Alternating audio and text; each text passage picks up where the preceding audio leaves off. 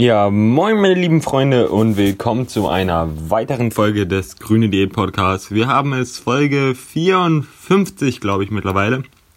Und ja, ich nehme das Ganze jetzt gerade von meinem Handy auf. Ich bin nämlich schon bei meinen Großeltern in Drückenbostel und habe mein Mikrofon, also ich habe so ein Blue Yeti Mikrofon zu Hause normalerweise, von dem ich aufnehme mit Popfilter und schieß mich tot, aber naja, das Ganze mitzuschleppen ist halt nicht ganz so leicht und daher nehme ich jetzt einfach mal vom Handy auf. Deswegen versuche ich diese Folge auch ein bisschen kürzer zu halten, um einfach diese Audioqualität euch nicht lange, naja, zu, zu tun, zu, ja, zumuten zu müssen. Und wie gesagt, heute geht es um das Thema, also, naja, was heißt wie gesagt, ich habe es ja letztes Mal schon in der Folge angeteasert.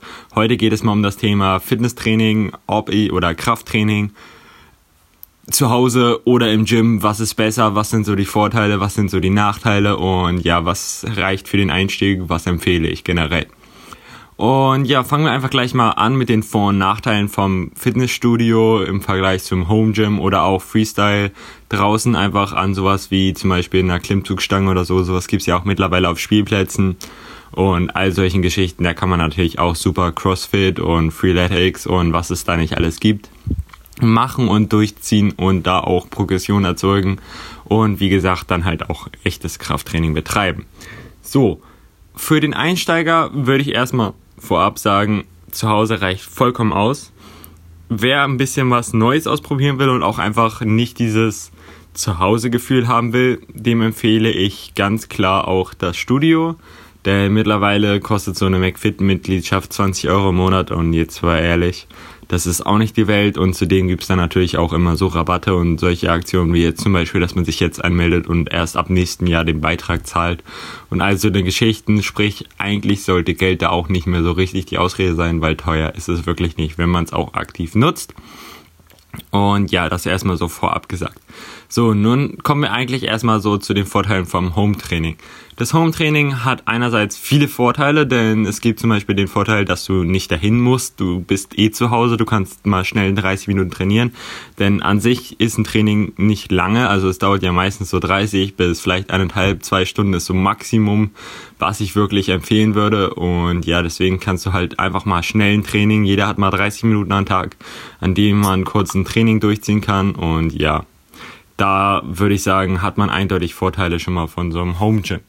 Natürlich ist auch diese Reise und so zum Gym generell, also zum Fitnessstudio, sehr zeitaufwendig und das spart man sich halt einfach beim Home Gym. Zudem kann man halt auch einfach in seiner Privatsphäre bleiben. Das ist so der zweite Vorteil vom Home Gym. Man hat einfach seine Privatsphäre. Man kann so, man muss sich nicht beobachtet fühlen. Auch gerade für die Frauen denke ich mal, dass das ein kleiner Vorteil sein sollte oder sein wird. Und man einfach so sein Ding durchziehen kann. Und ja, ein weiterer Vorteil ist, dass man halt sein individuelles Werkzeug äh, sich zulegen kann und halt auch einfach so seine Hanteln, die man kennt. Man kann das Stretching Band, das man kennt, die Matte, die man kennt. Man hat halt einfach ein ganz anderes Gefühl zum Training. Und ja, das sind eigentlich so die Hauptvorteile vom Home Training und jetzt kommen wir eigentlich mal zu den Vorteilen vom Gym oder halt den Nachteilen von Home Training und da sind dann halt einerseits, habe ich es gerade schon angesprochen, man muss sich halt mit der Zeit einfach Equipment zulegen und das kostet natürlich auch.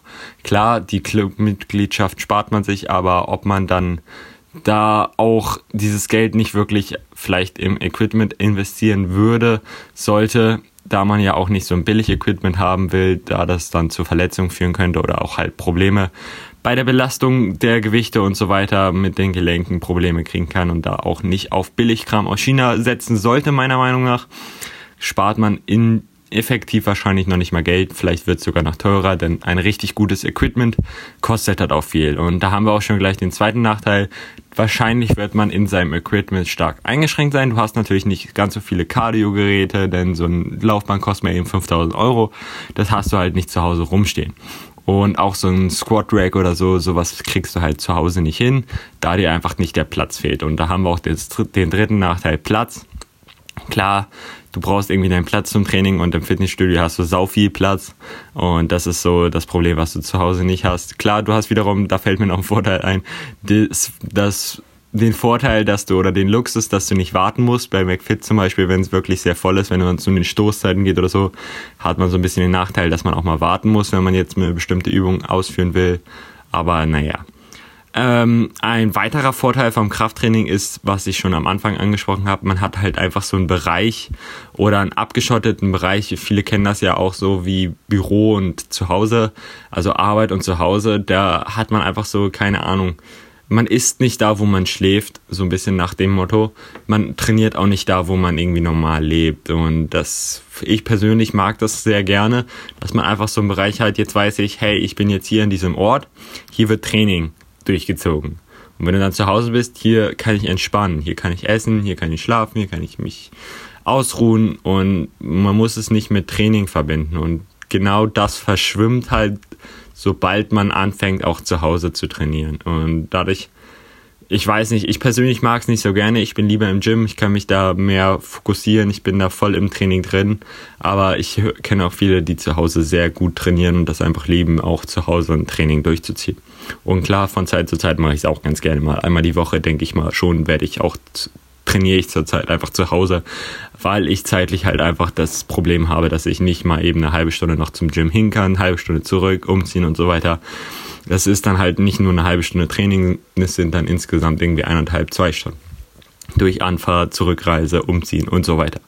Und ja, das sind eigentlich so die groben Vor- und Nachteile, die ich sehe im Home Gym versus Krafttra äh, versus Profi-Gym. Klar, sowas wie halt Progression und so ist natürlich leichter mit den ganzen Maschinen, dem Equipment. Da hatten wir das Thema schon.